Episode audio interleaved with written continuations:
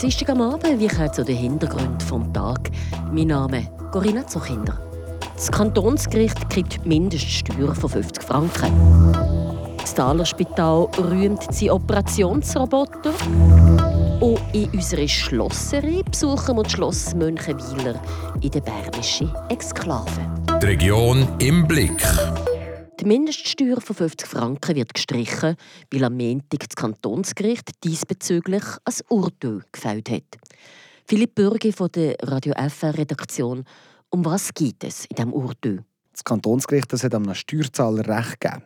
Der ist ans Gericht gelangt, weil er den verlangten Pauschalbetrag von 50 Franken nicht zahlen wollte. Sein Argument, sein steuerbares Einkommen sei zu tief für das. Und das Kantonsgericht hat mir Recht gegeben. Wie begründen Sie das Urteil? Das Kantonsgericht das ist der Ansicht, dass man von Personen mit begrenzten wirtschaftlichen Möglichkeiten nicht einen fixen Pauschalbetrag verlangen kann. Die 50 Franken die fallen im Budget von jemandem, der ein steuerbares Einkommen von 2600 Franken im Jahr hat, viel mehr ins Gewicht als bei jemandem, der beispielsweise das Doppelte verdient. Und darum wird jetzt die Mindeststeuer abgeschafft? Jawohl, auf Anfrage von Radio FR hat die kantonale Steuerverwaltung mitteilt, dass die Mindeststeuer mit sofortiger Wirkung gestrichen kommt. Aber es gäbe ja keine rückwirkende Rückerstattung. Personen, die von dieser Mindeststeuer betroffen sind und die Steuerveranlagung vor weniger als am Namen bekommen haben, die können Einspruch machen und müssen so die 50 Franken nicht zahlen. Natürlich muss man aber als fristgerecht eingeben. Und was ist mit denen, die die Steuerveranlagung die Woche bekommen? Ja, auf diesen Veranlagungen da ist es schon automatisch angerechnet gekommen. Wissen wir eigentlich, wie viele Personen jetzt von der Mindeststeuer befreit sind? Ja, die Zahlen die sind veraltet. Sie stammen aus dem Jahr 2010. An und dazumal war von 9000 Personen die Merci, Philipp Bürgi. Ende April 2023 hat sich das Thaler Spital zu Freiburg einen Operationsroboter zugelegt. Jetzt, acht Monate später, hat das Spital eine erste Bilanz gezogen. Wie viele Operationen hat man jetzt mit Hilfe von Roboter durchgeführt? Und hat es dabei auch Komplikationen gegeben, Vanja Di Nicola? Komplikationen hat es bis jetzt noch keine gegeben. Alle 85 Operationen, die im letzten Jahr mit Hilfe von einem Roboter durchgeführt wurden, haben so geklappt wie geplant. Das hat mir der Direktor vom Daler Spital, David Köhlo, bestätigt. Bis jetzt ist der Roboter vor allem in der Urologie und bei Operationen im Magen-Darm-Bereich eingesetzt worden. Und ab dem Jahr da kommt er zusätzlich auch noch in der Gynäkologie zum Einsatz. In diesem Fall sind Sie zufrieden mit Ihrem digitalen Kollegen? Ja, Laut dem Direktor vom Daler Spital sind sowohl die Ärzte, die mit dem Roboter arbeiten, aber auch die Patientinnen und Patienten, die mit der Hilfe des Roboters operiert wurden, sind sehr zufrieden.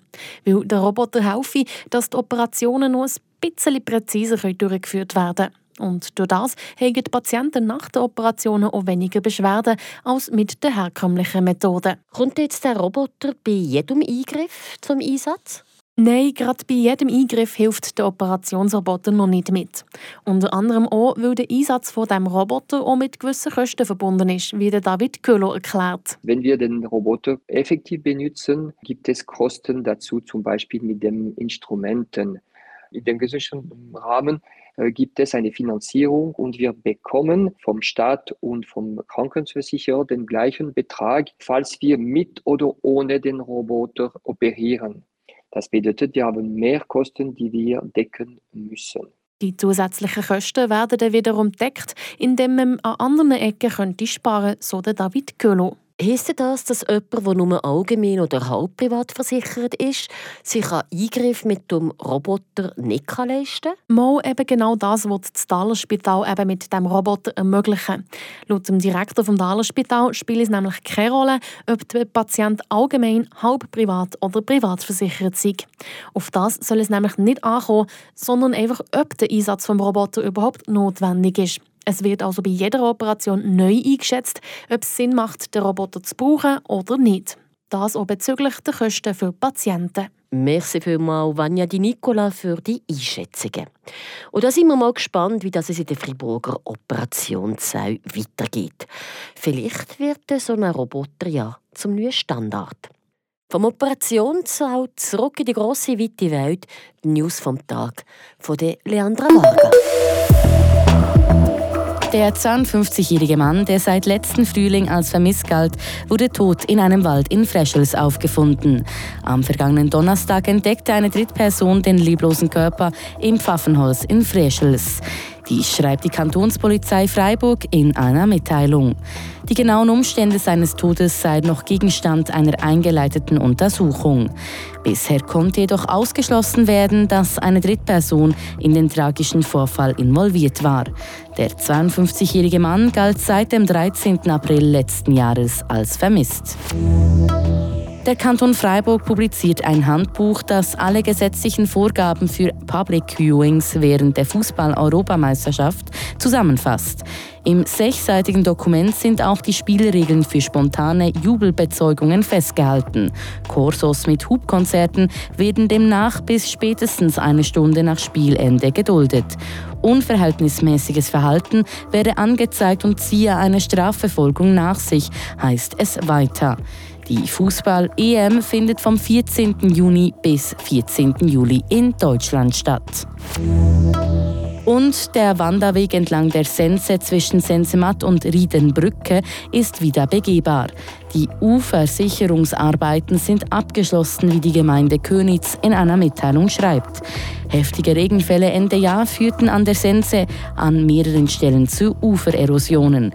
Das Ufer wurde mit Notmaßnahmen wieder instand gesetzt. Ein Zaun macht den Wanderweg absturzsicher. Dieser Abschnitt ist ab sofort wieder begehbar. Unsere Region und unsere Schlösser. Dort, wo die Adligen und Ritter vor Hunderten von Jahren gelebt haben. Geschichten von unseren Schlössern auf Radio FR.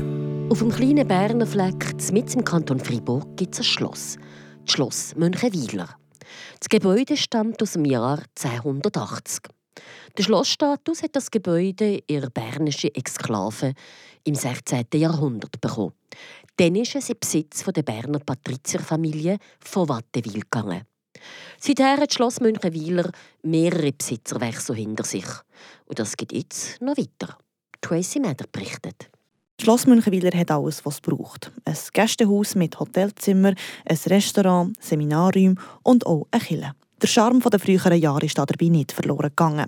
Aber Mittlerweile muss man sagen, ähm, ein bisschen in die Jahre gekommen und haben zwar ihren Charme von dem Mal noch, ist aber nicht mehr ganz zeitgemäß. Sagt Olivier Schmid. Er ist der Co-Präsident vom Kulturverein Münchenwiler und der Stiftung vom Schloss.